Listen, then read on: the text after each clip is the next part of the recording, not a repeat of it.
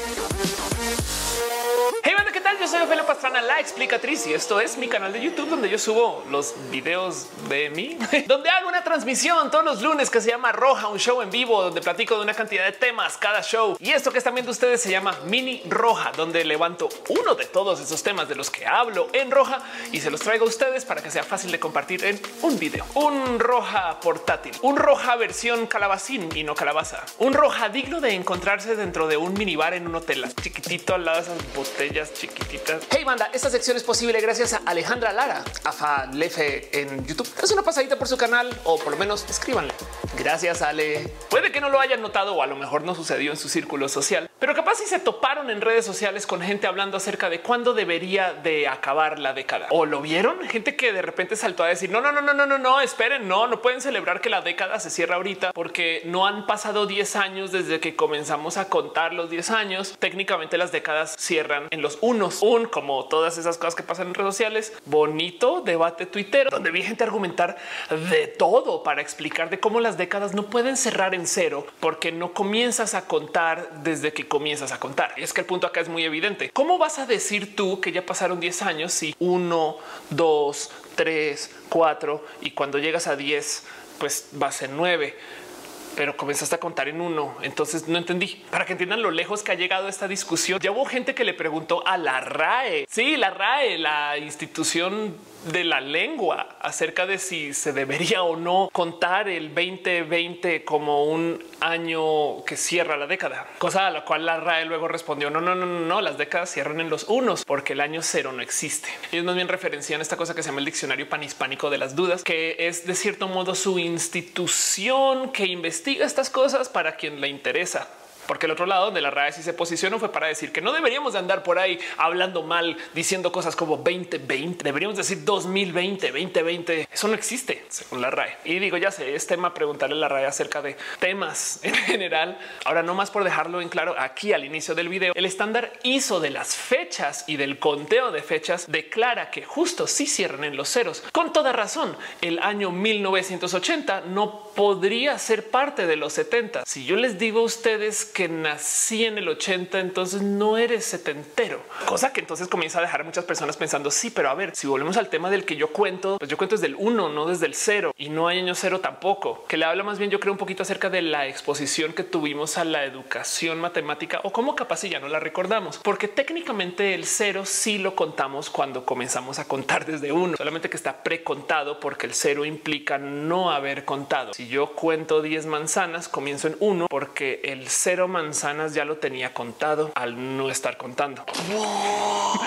O si lo quieren ver de otro lado, cuando nacemos no contamos el tener un año hasta que cumplimos ese año. Tenemos cero años por todo un año. Curiosamente en Corea hay un problema con esto porque hay gente que sí cuenta ese año desde el nacer. Están contando desde que gestan al bebé y nace con un año ya cumplido. Pero eso es como tema de otra mesa. A mí lo que me salta toda esta discusión es por qué hay tanta insistencia en el cuento del año cero. Y el otro lado, el observar lo curioso que es el considerar el mero sistema de fechas en sí, porque es que luego el tema del año cero viene del entender que nuestro sistema de fechas está hecho alrededor de celebrar el año en el que nació Jesús Cristo, el Anno Domini, y no entonces habrá vivido Jesús un año cero y cumplió seis meses y nueve meses y eventualmente un año. ¿Por qué el uno? Y del otro lado también me llama la atención porque es observar el logro humano que ha sido contar consistentemente las fechas desde que nació Jesús o, lo que sea. O sea, piensen en esto. Llevamos 2020 años de mantener un conteo andando sin ayuda de tecnología por fácil 1700 o 1800 años. Y ahora con el mero confiar de que quien lo hizo en los primeros años lo hizo bien y no perdió la cuenta. O eso creemos. El verdadero motivo por el cual tenemos un ano domini y el por qué contamos nuestros años desde que nació Jesús es porque en el año 525 se le pidió a un monje que tratara de estimar cuándo fue que vivió Jesucristo y entonces se propuso un nuevo calendario alrededor de los resultados de la investigación de ese monje. Se llamaba Dionisio el enano y literal inventó el Anno Domini, el año del Señor. Y lo que hizo fue que trató de estimar cuándo sucedió el reinado de Herodes el Grande, o sea, Herodes primero, y desde ahí entonces medio logró deducir cuándo fue que pudo haber estado vivo Jesús. Ahora, Recuerden esto todo en el año 525. Y el tema aquí es que en esa Roma del año 525 no existía un concepto claro del número cero en su educación y en sus formas. Y no solo eso, sino que además los meros métodos del pobre Dionisio, pues básicamente se tomaron alrededor de hechos que él trató de estimar que existieran. Así que él básicamente dijo,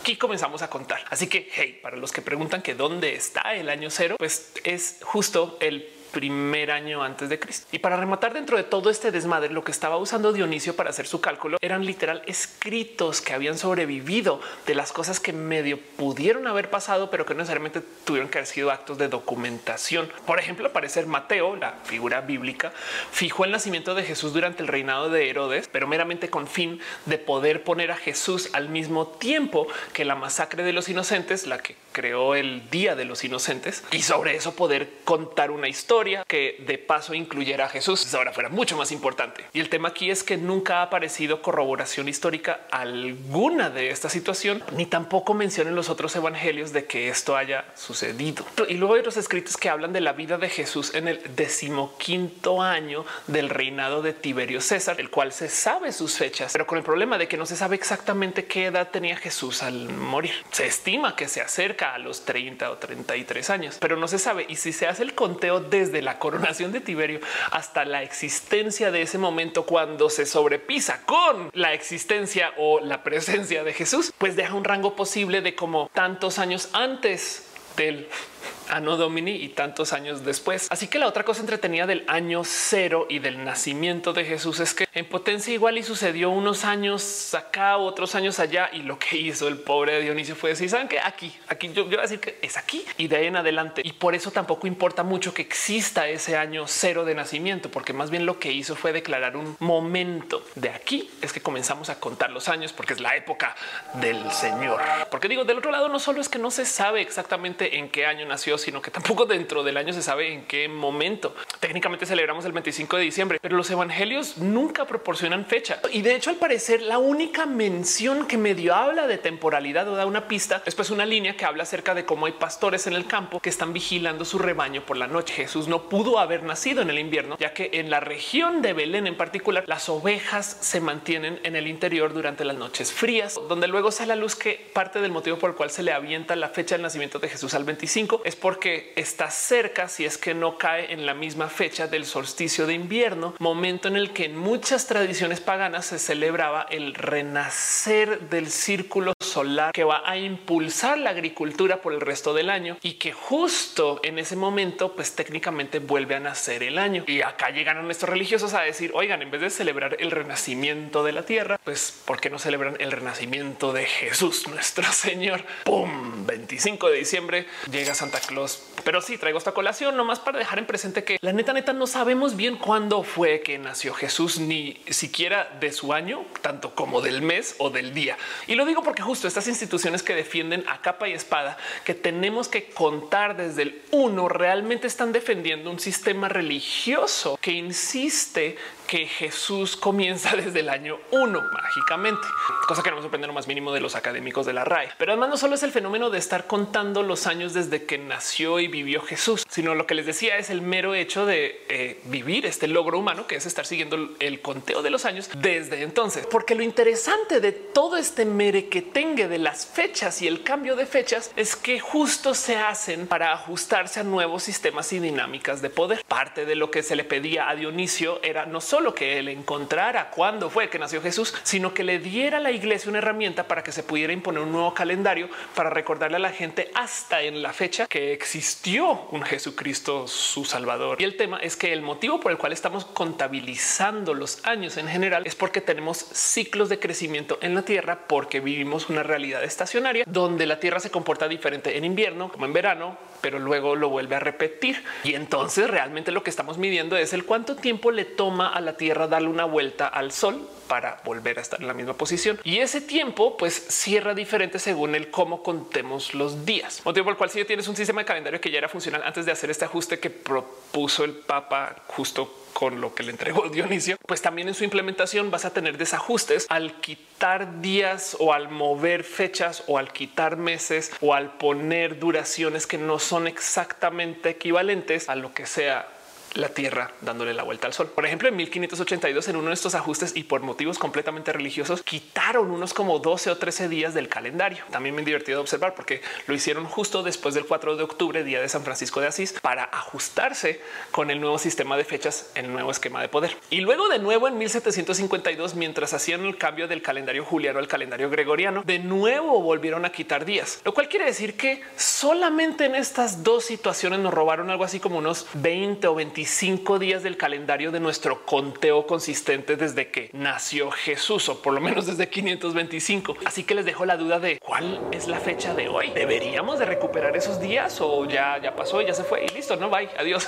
Y pues por supuesto que el sistema católico cristiano no es el único modo de contar las fechas. Vivimos en un mundo diverso con culturas diversas y cada quien se ha tomado al cómo sumar los días o no. Por ejemplo, en el calendario chino vamos en el año 4716, el calendario budista el año 2560, el calendario bizantino nos pone en el año 7526 o quizás más raro el calendario etíope nos pone en el año 2012, el calendario judío o hebreo está en el año 5780 y de paso también es el por qué dicen que la historia de la humanidad comenzó justo hace 6000 años porque en estos calendarios es cuando se comenzó a contar. Pero bueno, hay calendario solar tailandés, hay calendario japonés y cada quien cuenta los años de modos diferentes. Curiosamente, para todos el año es justo el momento en el que la Tierra le vuelve a dar una vuelta al Sol. Sería divertido considerar que alguien tome las fechas como, no sé, revoluciones de la Luna alrededor de la Tierra o algo así, pero lo hacemos alrededor de nuestra agricultura, porque esto se viene haciendo desde hace mucho tiempo. Porque más es muy interesante ver el cómo justo lo que nos importa es el cómo la Tierra pasa por sus temporadas. Evidentemente esto tiene que ver con el hecho que la gente tiene que vivir temporadas. Entonces, pues planeamos para el invierno porque sabemos que vuelve y como el invierno vuelve, sabemos que pues es algo recurrente y entonces volvemos a contar los años. Porque les digo algo, las fechas bien que pudieran haber sido un contemos los días desde que podemos contar y simplemente no paramos y, también confiamos que nadie pierda la cuenta, no? O sea, como que capaz si algún rey despota de repente dijo que, que íbamos, no sé, suma seis, ¿eh? no sé, no es como si esto no hubiera pasado antes de todos modos, pero bueno, entienden. Así que si el fenómeno del año se da desde el hecho que nuestra agricultura tiene periodicidad y pues que la Tierra tiene temporadas. No más repasemos rápido lo que quieren decir los momentos de la posición relativa del Sol contra la Tierra. Sobre todo si ustedes viven en países al norte o al sur y les habrá tocado vivir que a medida que nos acercamos al invierno relativo de cada hemisferio, los días se van haciendo más cortos hasta que llega un momento que es como el día más corto posible porque ya llegamos al límite de la temporada y luego vuelve a comenzar en el otro sentido y los días se comienzan a hacer cada vez más largos. De hecho, si saliéramos todos los días al mediodía a tomarle una foto al sol y lo documentáramos recurrentemente, haríamos más o menos un dibujo así. Eso se le llama una analema y es un bonito diagrama de cómo se comporta el sol a lo largo del año. Ahora, ojo, depende de dónde vivas, va a cambiar el grosor de los ochos en el analema y el ángulo en el cual está. Entonces puedes ver cómo hay lugares de la Tierra donde hay mucho tiempo de invierno y poco de verano o donde los días duran más o menos diferentes según qué tan al norte o qué tan al sur estás. Pero lo importante es que justo así es como nosotros vemos el comportamiento del sol desde acá. Evidentemente, si tú estás observando solamente el sol desde la Tierra, no vas a poder ver, sobre todo con equipos de 1700 o del año 700 o del año 300, que el sol mismo también se está moviendo alrededor de la galaxia. Y eso implica que entonces hay ajustes que tú no estás tomando en cuenta acerca de cómo podrían cambiar las temporadas, por fino que sea, pero que te muevan los ajustes de cuánto podría durar un día o no. La verdad es que parte del problema de los calendarios es que en ese entonces teníamos equipos que medían X precisión ahora tenemos X más Y y ahora tenemos X más Y más 10 mil de precisión porque tenemos equipos muy sensibles y un conocimiento muy, muy, muy profundo de cómo se mueven los astros y cómo nos estamos moviendo nosotros alrededor de esos astros en cada momento. Si todos los días sales a documentar cuánto dura el día o en qué momento está pasando el mediodía, pues evidentemente si vas a poder observar eso de que los días se vuelven más cortitos o se vuelven más largos y va a haber un momento en particular donde te vas a topar el día más oscuro del año o la noche más larga del año, si lo quieren ver así. Pues resulta que el día más corto coincide con una de las puntas del analema y de paso en el otro sentido el día más largo coincide con la otra punta. Así que técnicamente si tú observas el sol, estos son los días cuando el sol es estático y se les conocen como los solsticios. Del otro lado, los días intermedios, cuando hay tanta cantidad de sol como de noche, pues a eso les conocemos como equinoccios, cuando la noche es igual al día. Por eso es sumamente importante porque parecería que sin importar cómo contemos los años, la constante de cómo se quisieron hacer los calendarios fueron alrededor de estos fenómenos. Y de nuevo, porque habla con nuestra agricultura. Lo que me divierte es el considerar que asumimos el que nunca se ha parado de contar y que siempre se ha contado bien, que no solamente va a dejar la mesa. Estamos en el año 2020 o capaz y por ahí en el año 300 alguien de repente dijo, ay, no me acuerdo y entonces borró seis o puso 10. Eso que aquí solamente estoy hablando de la locura de los años, porque también podríamos hablar largo y tendido acerca de la locura de las horas. De por sí partimos los días en 24 horas con 60 minutos, con 60 segundos y tenemos esta cosa que se llaman los usos horarios, donde partimos el mundo en divisiones que no son ni geográficas ni políticas al 100%, sino como mezcladas. Si sabían, por ejemplo, que todo China tiene una zona horaria pero pues que luego este fenómeno también lleva a una cantidad de observaciones muy divertidas. Técnicamente los usos horarios son para estandarizar bloques inmensos de la Tierra a que manejen más o menos la misma hora, pero evidentemente el sol pasa gradualmente por encima de todo el globo terráqueo y entonces lo que sería mediodía para mí no sería mediodía para alguien en Guadalajara a menos que estemos en el mismo uso horario. Lo que mucha gente no considera es que estos usos horarios implican que quien está cerca a los límites de cambio tienen divergencias de mediodía muy variadas. El mediodía para alguien en un lado va a ser a las 12 y media y al otro lado va a ser a las 11 y media. Y esto es considerando si las líneas se pusieron, digamos que arbitrariamente sobre donde viven. Hay líneas que se corren por motivos políticos, lo cual quiere decir que hay ciudades donde el mediodía puede ser casi, casi que a la una o al otro lado el mediodía es casi, casi que a las 11. Y por consecuencia, entonces se crean ciudades que tienen raros patrones de sueño, de movimiento, de actividad, de gente que culturalmente se cría en el ah, es que en esta ciudad siempre madruga pero la realidad es que cambian la hora artificialmente para creer que están en otra, manteniéndose dentro de un sistema de uso horario y de cierto modo su mediodía que no está sucediendo la hora correcta, lo ven como si fuera muy temprano y esas cosas la neta neta crean cultura. No olvidemos además el desmadre que es vivir con los horarios de verano y estas cosas. Pero bueno, traigo todo eso a este video porque por un lado sí, por supuesto que hay que hablar acerca de cuándo cortan las décadas, pero por otro lado me parece súper interesante observar el cómo las fechas, las horas todo lo que usamos para mantenernos en un sistema relativamente estandarizado de fechas y horas existe por mera cultura boca a boca. Es más, no hay cosa que me asuste más que mi celular cambie la hora cuando es hora de verano, porque como no me avisa, entonces yo no sé si yo estoy despertando más temprano porque realmente desperté más temprano o estoy más cansado, descansada o es que las máquinas decidieron cambiar mi psicología de qué tan cansado, descansado voy a estar por mera ajustar todos los relojes alrededor mío sin avisar. Sería una historia muy divertida para un Terminator del futuro. Lentamente ajustamos todos los relojes una hora por noche sin que se dieran cuenta los humanos hasta que estuvieran todos trasnochados o algo así. Pero bueno, de nuevo, volviendo al por qué hay gente que se aferra al defender el cuento del año cero cuando nuestros conteos evidentemente se usan el cero, sobre todo en nuestra matemática moderna, que es en base 10. Y pues por supuesto que el motivo por el cual lo hacen es porque justo esa posición es la que defiende la existencia de la iglesia, dejando de lado que la misma iglesia fue quien peleó contra sí misma para imponer el gregoriano contra el juliano y robarnos 10 días acá y 20 días allá y cambiar los calendarios con tal de hacer que la gente se ajuste a ciertos procesos que le beneficien a la iglesia. Se imagina tener ese poder hoy que de repente el Papa diga vamos a añadir un mes más que se llame el mes de Jesucristo y entonces ahora todo ese mes cambia todos los calendarios, pero estamos pensando en Jesús todo el mes.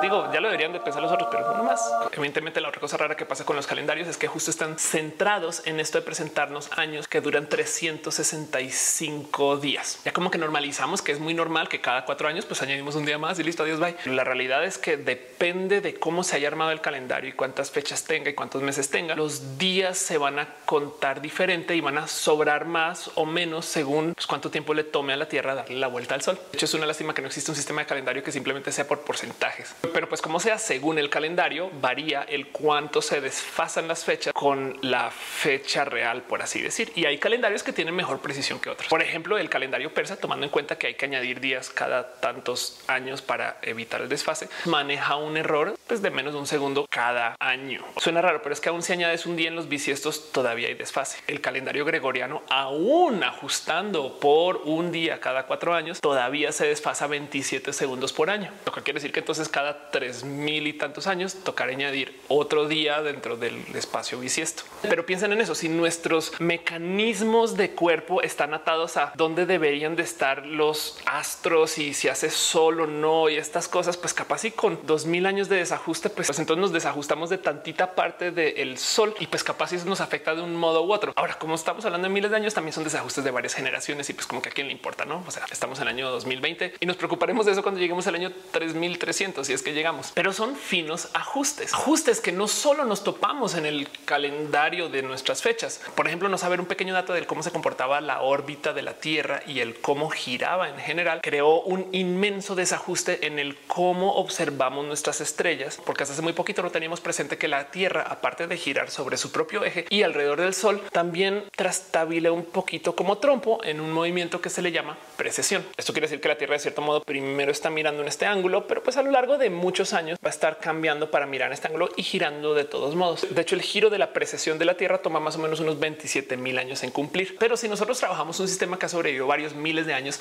para predecir nuestro comportamiento según nuestra posición relativa con los astros, pues que creen que después de ese tiempo la precesión se comienza a notar. Y entonces por eso es que hace pocos años alguien salió a decir, oiga, esas fechas que ustedes tienen para el zodiaco no son porque la Tierra ya se movió y por consecuencia las fechas cambian. ¿Y que creen de paso? En el círculo astral del zodiaco hay una constelación que salió totalmente ignorada y yo creo que es hora que también la consideremos. Y eso es el por qué aparece ahora Ofiuco en el sistema zodiacal. Mucha gente insiste que el sistema zodiacal debería de ser considerado con las nuevas fechas solamente desde el momento que se hizo el anuncio de las fechas, pero eso no le quita que a lo largo de estos miles de años las fechas han ido corriendo lentamente. Entonces técnicamente tú eres del signo zodiacal del que se te dijo porque lo crees, pero la realidad es que la constelación que representa tu signo zodiacal que estaba detrás del sol el día que naciste puede ser una constelación completamente diferente a la que tú crees o se te enseñó creciendo. Pero esto sucede porque hoy día tenemos equipos muy sensibles que nos permiten medir el cómo se mueve la Tierra en relación a los astros y cómo nos movemos nosotros dentro del sistema galáctico y sobre todo qué significan las constelaciones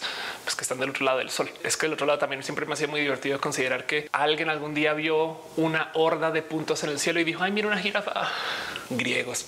Como sea, crean lo que crean, deja el bonito hoyo del no saber exactamente ni en qué año estamos, ni en qué hora estamos, ni el si eso tiene importancia alguna siempre y cuando acordemos masivamente en mantener el mismo sistema, entre alguna suerte como de histeria masiva. Pero bueno, un poquito como el dinero, que es un acuerdo global de respetar lo que sea que dice un pedazo de papel. Ay, mira, acá dice que vale 100, toma 100 cienes. Ay, gracias. Seguramente estos 100 cienes mantendrán su valor cuando se los dé al próximo. Mira, toma 100 cienes. Eso es el dinero, un acuerdo de que el papel vale lo que vale Ahora no crean que llegamos hasta el año 2020 sin que algún científico se haya sentado a decir vamos a arreglar este desmadre y vamos a imponer un nuevo sistema que ahora sí funcione re bien. Y esto es la creación del calendario fijo internacional que tiene 13 meses y considera que los meses ciclan alrededor de los 28 días. Mucho más sentido. Luego al final del año le añade los días extras según lo que sea que necesites cumplir para ajustar. Pero sobre decir que el poder de imposición de la iglesia es rudo de sobrepasar porque es justo nuestro concepto de cómo medimos y vivimos el tiempo es raro de por sí. Lo que puede ser así para mí, capaz si es largo y lento para ustedes. Así como la gente que ve videos de YouTube en 2X consumen menos tiempo, más tiempo o algo así. No sé si sabían que, por ejemplo, la duración de un segundo solamente se ha podido definir en base de una constante atómica que de por sí requiere de mucho desarrollo humano poder medir. O sea, la neta, piensen cuánto es un segundo, porque de cierto modo un año está hecho de meses, que está hecho de días, que está hecho de horas, que está hecho de minutos, que está hecho de segundos. Y bien que técnicamente podemos seguir partiendo los segundos en milisegundos, picosegundos, nanosegundos y demás, pero pues esta es como la medida más pequeña de tiempo que manejamos. Y no más por dejarlo dicho, la definición formal del sistema internacional de unidades de segundos es así. Un segundo es la duración de 9192 millones 631 mil 770 oscilaciones de la radiación emitida en la transición entre los dos niveles hiperfinos del estado fundamental del isótopo 133 del de cesio a una temperatura de cero Kelvin. Y entonces es tan constante este fenómeno atómico que pues de cierto modo podemos decir que siempre se va a dar que eso es un segundo. Si por algún motivo cambia alguna dinámica que ahorita sea constante universal que cambie el cómo se mueven estos sistemas de radiación, cosa que sería un notición, pues entonces obviamente eso nos cambiaría nuestra medida de tiempo y por consecuencia también cambiaría el cómo lo vivimos. Pero la neta, neta, estas cosas no suceden. El universo es suficientemente constante de por sí con el cómo lo percibimos ahorita. Y entonces justo lo curioso es ver nomás el por qué seguimos respetando estos sistemas de legado del cómo contamos el tiempo. Porque también si lo piensan es bien raro vivir días de 24 horas y de 60 minutos. Por ejemplo, una gran propuesta altamente adoptada del cómo medir el tiempo es esto que sucede en el tiempo Unix. Básicamente muchos programadores decidieron que a partir de la medianoche del primero de enero de 1970 se van a comenzar a contar los segundos de ahí en adelante. Y entonces hoy en día no hemos parado de contar segundos desde entonces, lo cual de cierto modo entonces permite que se puedan hacer cálculos matemáticos alrededor de las fechas con mucha facilidad, porque en vez de tratar de decidir que si el primero de enero de 1976 sucedió hace tanto tiempo considerando el 6 de febrero de 1982 y cosas que sucedieron en el intermedio, simplemente agarras el tiempo desde un número de segundos que ha pasado desde este momento hasta otro número de segundos que ha pasado desde el mismo evento. Entonces puedes sumar y dividir y multiplicar esas cosas. Es muy útil el tiempo Unix. Curiosamente, y esto depende de cuántos años tengan, si lo van a recordar o no, también existieron propuestas de hacer esto con nuestros sistemas de hora popular, por así decir. Swatch en los noventas presentó una cosa que se llamó la hora Internet, donde vendió unos relojes que se llamaban bit y contaban el pasar del día de cero a mil. Entonces el mediodía era a las 500 y en cierto modo tú puedes calcular rápidamente cuánto te quedaba del día porque 750. Digo, si lo piensan, sumándola a esto, si nosotros contáramos las horas no más en un sistema decimal que podamos calcular de un modo u otro y si también, por ejemplo, adoptáramos un sistema de hora universal para todo el planeta, podríamos colaborar de modos muy diferentes que lo que hacemos ahorita. ¿Que cómo sería eso de la hora universal para todo el planeta? Pues sí, simplemente se comienza a contar cero cuando pasa el sol por encima de X ciudad, puede ser Londres también. Y entonces de ahí en adelante las tres, pues son de noche en una ciudad, pero son de día en otra o las 100 o las 500 y entonces podríamos tener quizás menos complicaciones para tratar de hacer saltos de ok, las 6 de allá y las 6 de acá versus simplemente decir hablamos a las 322. Afortunadamente, desafortunadamente también la hora Swatch no funcionó y seguimos contando las horas en 14 y 16 así estas cosas raras Pero bueno, es un tema que me llega al corazón porque justo es uno de estos logros de la humanidad, el cómo nos coordinamos tantas personas para más o menos contar las fechas de modos similares, porque además propuestas sobran. Como fan de Star Trek, siempre me ha llamado la atención esto de las fechas estelares, el Star Date, donde de cierto modo toman lo que sería una fecha estándar y la decimalizan. No funciona para todos los episodios, pero es una bonita idea porque de nuevo justo tienes un estándar universal o galáctico para hablar de fechas que puedes comparar. Del otro lado, curiosamente en Star Wars cuentan los años desde la batalla de Yavin, es cuando explotan la primera Death Star. Y entonces desde ahí todos los sucesos de Star Wars suceden como tantos años después de la batalla de Yavin, que deja muchas dudas. Años de qué planeta?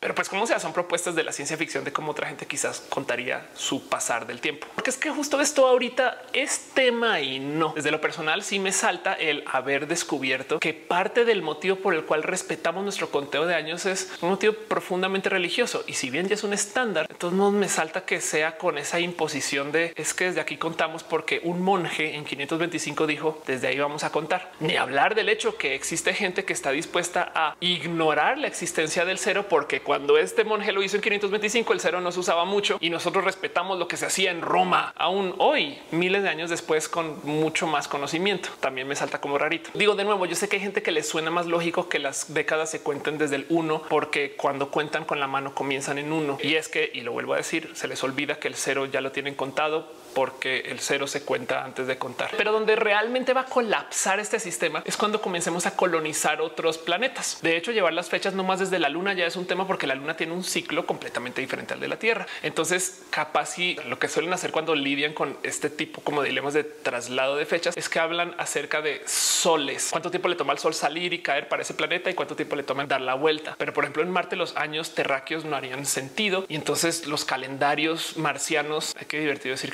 marcianos.